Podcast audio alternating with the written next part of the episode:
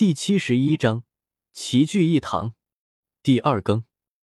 一道倩影背生青色斗气化仪，划过长空而来。来人正是云韵，是云岚宗宗主云韵，而且后面还跟随一名斗皇强者。这下萧宁这小子就算有冰皇保护，也难逃一劫了啊！法马老脸一跳，骇然说道：“是老师，不好了！”这样一来，萧宁一定会被杀的。纳兰嫣然紧咬着下唇，担忧的双手交织一起。云宗主来的正好，此人伤了我徒弟不说，还想与整个云岚宗为敌。我们一起联手把此人拿下。古河其实早已把云韵喊上了，以防万一。谁知得罪他徒弟的那人，竟然是与云韵有交情的。毕竟当时在沙漠的时候。云韵并没有追到什么，他就发现了什么，当下也只能硬着头皮让云韵对叶天秀动手，正好可以看看是否真的他们之间有交情。这场闹剧就此作罢，古河，你先带人回去，这里的事情我来处理。云韵凝立虚空之中，俏脸面无表情。云宗主为何不动手？若是云山宗主得知。任由一个无名之辈挑衅云岚宗，而坐视不理，恐怕不妥吧？古河这口气是不出不行。叶天秀夺他一伙，杀他徒弟，此仇不共戴天。听我的！云韵脸色一阵变幻，这古河是在逼他做抉择。当下冷喝一声，古河已经气昏了头脑，换作是平时，断然不敢如此跟云韵说话。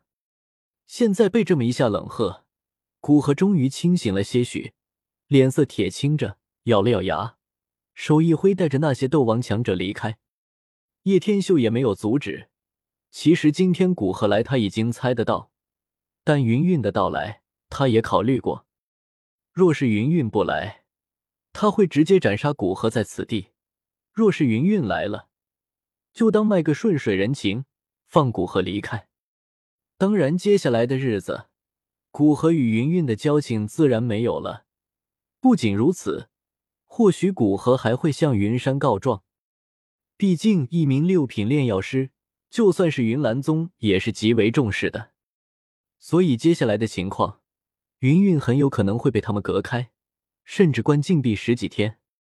云韵这才把清冷的俏脸俯视下来，凝视着已经久久未见的叶天秀。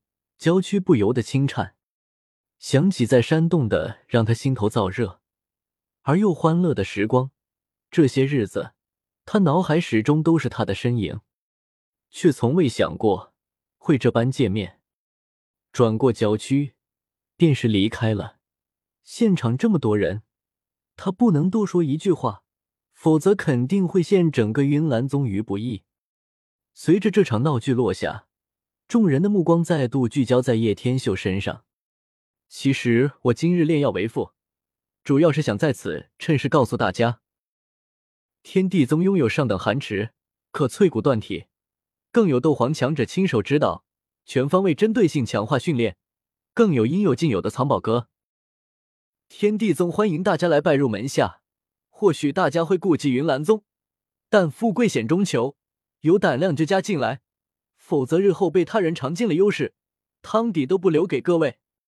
叶天秀淡然一笑，特意召唤出紫金翼狮王，整个人一跃而上，坐在庞大的身躯上。哇！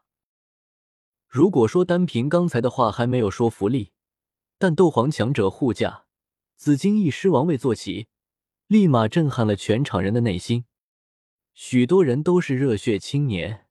在当场气氛下，立马冲昏了头脑。我家宗主，我愿意效劳，算上我一个。有一个人的声音，立马引起八方声响。不过，当然有许多心动的人畏惧云岚宗，不敢加入。哈哈哈，很好。叶天秀大笑一声。炼药师大会不过是他展示手段的一种，目的达到了。将会如同病毒一般，把消息扩散很远。这等同于广告，不比广告还要可怕。更来的震撼人心。就在此时，一道人影出现在人群之中，他身穿黑袍，背着玄重尺，将刚才所有一切收入眼内，缓缓抬起头来，露出半张稚嫩的脸，他便是萧炎。这一路下来，他吃尽了苦头，虽说有药老的保护，没受到多大的伤害，但心灵疲惫不已。而叶天秀因为改变了他的世界线。导致他没有遇到青灵，他也就没有出现在墨家，药老也没有因此受损进入昏迷，因为被炼药师工会通缉，进入不了炼药师工会，导致大会都没有参加。老师，我想混入天地宗，借助天地宗的力量来铲除云岚宗，再把这狗东西给杀了。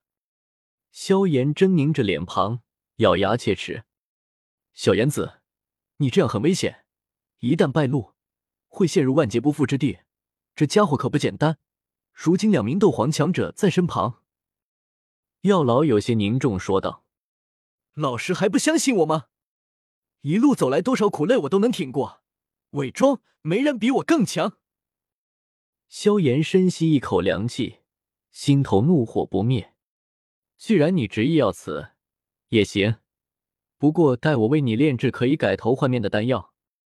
药老看到萧炎坚决如此，也不阻拦，缓缓说道：“好，待我完成三年之约后，我就立马潜伏入天地宗。”萧炎双眸闪烁着坚定的目光，拳头紧握，指骨震颤。云岚宗建立在云岚山之上，而云岚山则距离帝都仅有几十里的路程，两者之间相隔甚近。犹如两个互相对视的庞然大物。萧炎正在去往云岚宗的路上，面容似乎并没有多大的仇恨，但指骨一直在发颤。今日一战势必会惹下云岚宗，所以这一战后得改头换面进入天地宗。环视广场，此时这上面足足近千人盘坐其中，这些人呈半圆之形而坐。云彩长剑随风飘荡，犹如活物一般，隐隐噙着许些微弱剑意。身着月袍裙袍的女子微闭眼眸，微风拂来，衣袍紧贴着娇躯，露去其下那完美的曲线身材。镜头一向女子那张平静淡然的美丽脸颊，赫然便是纳兰嫣然。很快，萧炎便出现在众人视野之中。视线在白袍老者身上扫过，萧炎发现，这不正是两年前来参与他成人礼的云岚宗大长老云棱吗？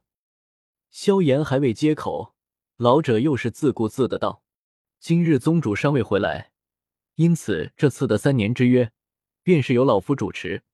此次比试，意在切磋。”点道：“生死各安天命。”轻轻的声音。忽然响起，打断了云棱的话语。